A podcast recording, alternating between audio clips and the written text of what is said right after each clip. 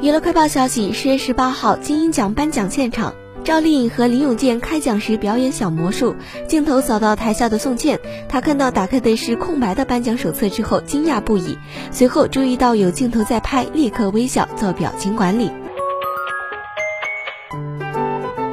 十月十八号晚，周笔畅在金鹰颁奖典礼上表演歌曲，但网友却发现她似乎因为裙子太重而不会走路了。随后，周笔畅晒出自己在台上的动图，回应道：“心理活动，坚决不能摔倒。”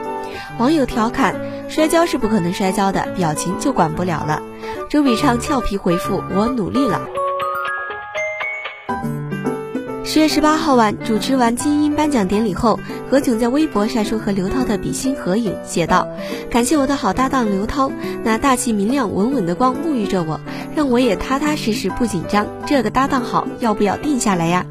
刘涛随后转发表白道：“感谢我的好朋友何炅，那温柔真切、暖暖的心感染着我，让我也安安心心不慌张。这个约定好，随时点名，随时到啊。”